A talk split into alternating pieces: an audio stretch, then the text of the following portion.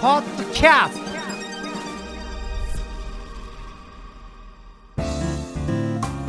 ト新解釈コーヒーの世界私丸見コーヒーの代表後藤英二郎がコーヒーの文化が香る北海道札幌からコーヒーについて独自の視点で語っていく番組です。さて今回は初回ということで私が大切に伝えていきたいと思っていることから、えー、順にお話していきたいと思います。それは新解釈コーヒーの世界この題名に実は凝縮されています。大学を卒業してから社会人になってコーヒー実は一筋24年なんです、えー、コーヒーのことしか知りませんがただ一つのことをとことん突き詰めていると世界の歴史からえー、現代の資本主義の成り立ちまでこんなことまでですね一つの商材を通して深く知ることができます。これは本当に実はやってると面白くてですね何年も何年もやってても飽きることはありません。その経験に基づいた、えー、新しい視点での解釈。まあ、私自身が経験したことを凝縮して今どういうふうに解釈しているというのを、えー、実際にお話ししていきたいと思います。もちろん皆さんご存知でしょうか、えー、1000年以上歴史のあるコーヒーの、えー、世界そのものが実は今変わりつつありまして1970年代からですね半世紀この50年で実は大きく変化したんですね。えー、2000年以降になってから、えー、20年間でまた大きく変わってるんですけども最初の30年間はですね実は変化しなくちゃいけない要因が実は社会問題としてたくさん出てきました。でこの辺ちょっとすごく深い歴史があるのでまた改めて話をしたいと思うんですけども、まあ、このことをきっかけにですね2000年以降はその根本的な解決のために、えー、革命といえるほどのですね劇的な品質向上が、えーと、業界全体でされたんですよ。そしてこれから数十年えー、そして多分50年先には間違いなくコーヒーの世界はですねあの全く違う世界になってるだろうなとで関わる全ての人々の新たな解釈のもとでさまざまなチャレンジが、えー、私たちコーヒーショップの人間も生産者の人間も繰り返されていくことだと私は思っています。まあ、このコーヒーの持つ素晴らしい魅力を私独自の解釈で、えー、とこの番組ではお話していきたいと思います。さあ早速ですね第1回目のお題を発表したいと思います。えー、今回は自宅で美味しいコーヒーを飲むには、まあ、これがですねもうあの講座をしててもそうですし今実際にこうやって聞いてる方もそうだと思うんですけどまず美味しいコーヒー飲みたいだろうなと、えー、思ってますしその要望があちこちで聞かれます。で早速です、ね、事細かに順序だって話すこともできるんですけどももう答えからいきましょう、えー、まずはコーヒー豆は、えー、自宅で美味しいコーヒーを飲みたいと思ったら、えー、コーヒーを購入する際に豆で買ってください。そして家で、えー、グラインダー手引きのグラインダーでも電動のグラインダーでも構わないので直前に引いて、えー、コーヒーを入れる。で僕の解釈から言わせるともちろんさまざまな味の違いは例えば手引きのグラインダーと高額なグラインダーと、えー、メッシュの細かさ実は引き目の細かさの粒度が値段によって違うんですけども、えー、それによって味の出方がやっぱり変わることは変わりますでもそのメッシュの違いによる味の変化よりも豆が引いた状態で売られてるコーヒー豆を買うのと実際に家で豆を引くのそのコーヒーの味の違いの方がもう雲泥の差なんですね。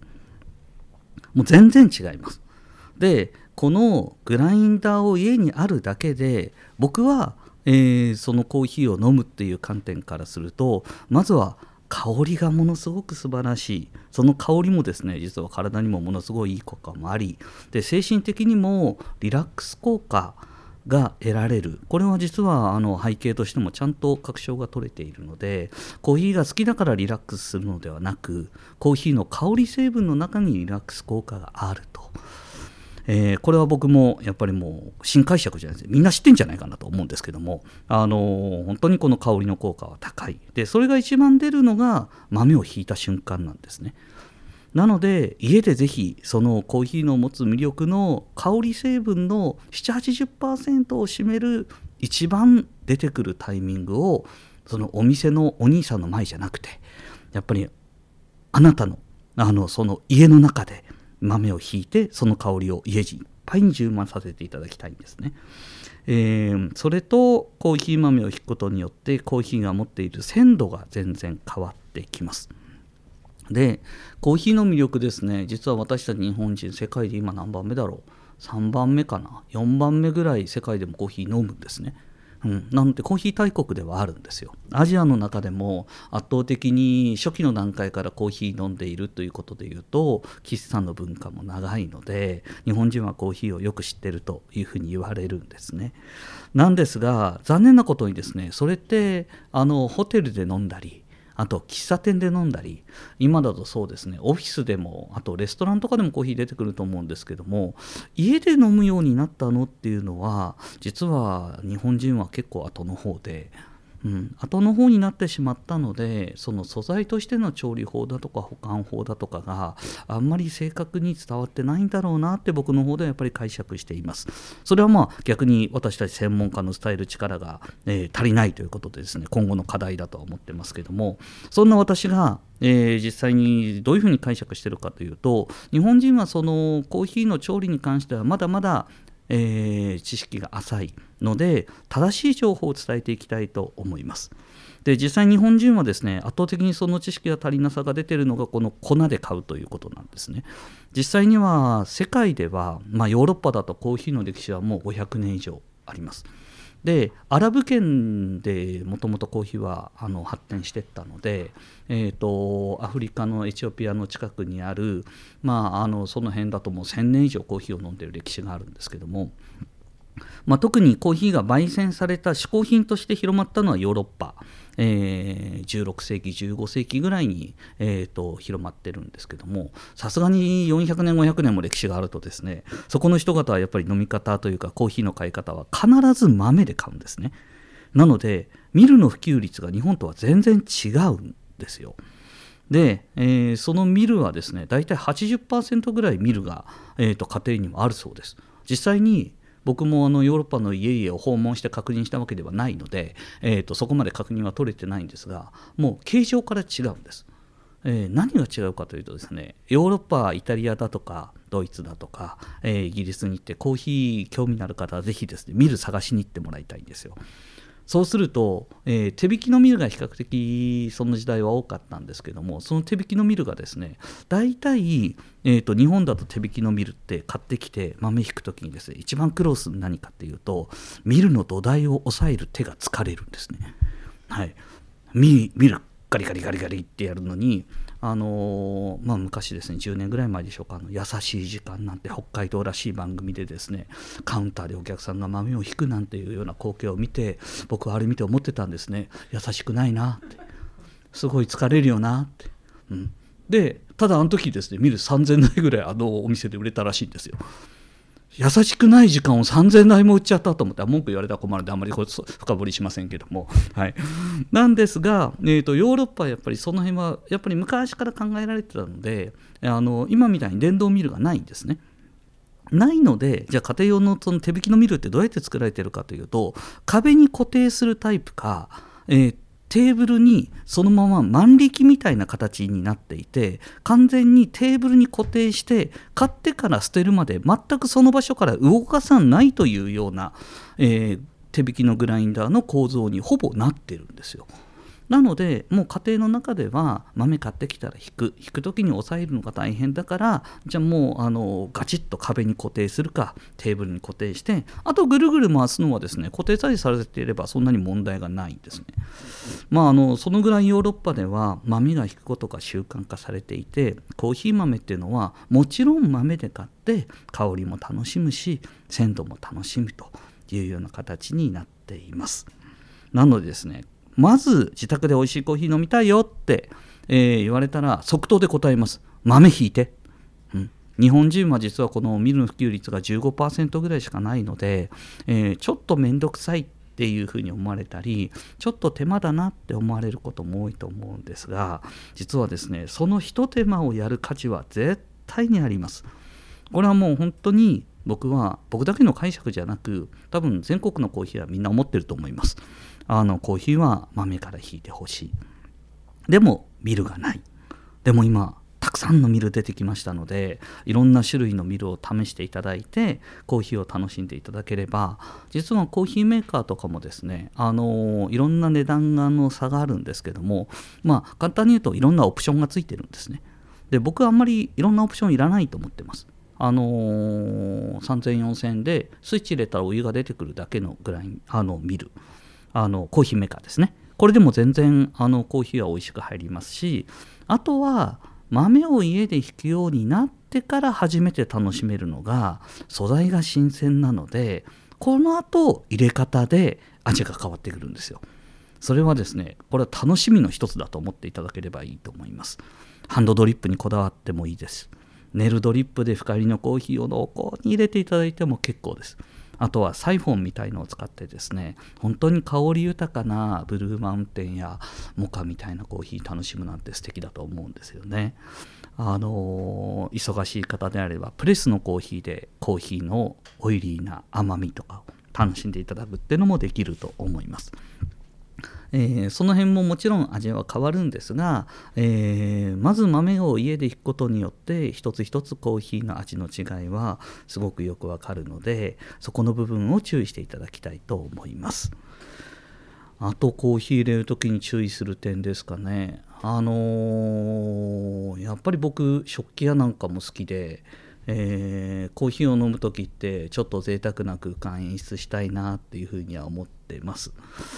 で新鮮なコーヒー豆を家でいくとあもうもう一個メリットありましたねえーと、入れたてがみんな美味しいっていうふうに思うと思うんですけどもコーヒー豆を置いといたら酸化して美味しくないなんて皆さん言うんですけども実はコーヒー豆って、えーとまあ、コーヒーの液体ですねコーヒーの液体って、えー、入れた後に液体が酸化することはほぼないと私は解釈してます。えー、なんでかというとコーヒー豆の、えーと、酸化っていつ起きるかというとコーヒー豆の中に成分の中に油分が実はコーヒーたくさん入ってるんですね。でその油分が実は香り成分の主成分でコーヒーオイルっていうさまざまな品種のこの個性を表してくれる大切な成分なんですけどもやっぱり油なので、えー、空気に触れてしまうと酸化していきます。でコーヒー豆ってですね粒の豆のな状態になってると、えー、コーヒー豆の中から実は揮発性ガスっていうガスが焙煎後ですね1ヶ月から1ヶ月半ぐらいはずっと表に緩やかに香り出し続けるんですよ。でコーヒー豆の一粒の中って実はスポンジみたいな、えー、状況になっていて、えーとそのコーヒー豆の粒ってまああれ種なので種って何かというと細胞の塊なんですね。で大体1粒あたりに1万近い細胞の塊になってるそうでその細胞の一つ一つの中身が水分が抜けて空洞化してまあスポンジ状のハニカム構造って、まあ、専門的に言うと分かりづらいんですけど、まあ、蜂の巣みたいな形になってるんですね。はい、でそういうような状態の中に実はコーヒーの香り成分いろんなものが出ていてで実はコーヒー豆あの豆のままだと焙煎後1ヶ月半ぐらい生きてるんですよ。この生きてるっていう表現が僕はすごく正しいと思うんですけども、えーと、中の成分はどんどんどんどん変化してます。えー、実は焙煎して初日、えー、2週間後1ヶ月後に成分を測ってみるとあの変化が見られるんですね。でその化学変化が実は焙煎後も緩やかに進んでいって活動してるからこそ揮発性ガスと言われるですね実は一粒の体積の何十倍何百倍の香り成分がずっと1ヶ月半ぐらい出続けるんですよ。なのでこのスポンジ状の中身から出続けてる時に酸素が豆には絶対に入らないんですね。で豆に入らないから実はその鮮度がすごい保たれて香りが良くなってきます。でそのオイル分の部分の酸化ももちろん豆のまんまだとしないんですけども引いてしまうと全部その細かく、えーと、一粒がですね100倍から1000倍ぐらいの面積になるのでそうすると酸化してしまうと。で酸化したコーヒーからコーヒーを抽出すると酸っぱいコーヒーになるんですよただし入れたての温度帯は70度近くあるので私たちの味覚ではその70度ぐらいの時って正確に味がわからないんですねなのであ入れたてで美味しいなと思ってだんだんだんだん引いたコーヒー豆も温度が下がってくると大体僕たちがですね感覚的にすごく味が分かるのはやっぱり体温なので30度ぐらいですがあの液体として甘さを感じるのは実は60度ぐらいなんですね。なので60度ぐらいになってそこから50度40度になってくるとそのコーヒーが酸っぱくなったって皆さん酸化してって言うんですけど違うんです。酸化してたことに私たちが感覚的に気づくだけなんですよ。でこのことを理解できると何が起きるかというとコーヒー豆を家で引くとそのコーヒー豆は酸化してないので実はその後、えー、温度が下がろうと半年たあの半日経っても2日経っても3日経ってもそのコーヒーには酸っぱみが増さないことに気づくと思います。なのでコーヒーの粉自体が酸化してなければコーヒーはいつまでたってもあのフレッシュなまろやかな後味のきれいなコーヒーに変わるんですね。ほら、なんとなく家で美味しいコーヒー飲めるような気になってきませんですか？はい。あのぜひですね美味しいコーヒーの飲むにはまず第一章ももちろん器具によってのポイントもあるのでそれはそのうちですね一つ一つの器具に合わせた入れ方もぜひお話ししていきたいと思います。ということで、はい、あのー、美味しいコーヒーですね、えー、飲むためには、まずコーヒー豆の鮮度というお話をさせていただきました。じゃあ、どのぐらい持つのと皆さん思うと思うんですけども、えー、粉の状態ではですね、冷蔵庫に保管して1週間から2週間ぐらいが、まあ、僕の感覚ではギリギリ美味しく飲めるかなと。うん、できれば、え1週間で飲んでもらいたいかなっていうのが僕の感想です。で豆のままだと実は、え、1ヶ月から2ヶ月ぐらいは優に持ちます。はい、なので豆で買えばある程度量も変えてお買い得で買えますしでやっぱりあの保管ができるので1万豆で買うと、えー、そうですね1ヶ月は全然大丈夫だと思いますのでゆっくり楽しんでいただきたいと思います。で保管の温度はだいたい4度ぐらいになると,、えー、と長く持つことが分かっているので冷蔵庫ですね僕の解釈は冷蔵庫です、はい、なので冷蔵庫で保管していただきたいと思いますさあこのようにですねコーヒーにまつわることを独自の視点でお話ししていこうと思いますえー、私が、えー、経営している丸見コーヒー店はですね札幌市内に4店舗ありますぜひ札幌にいらした時には自分に合うコーヒーを見つけにお立ち寄りいただければと思います。ありがとうございました。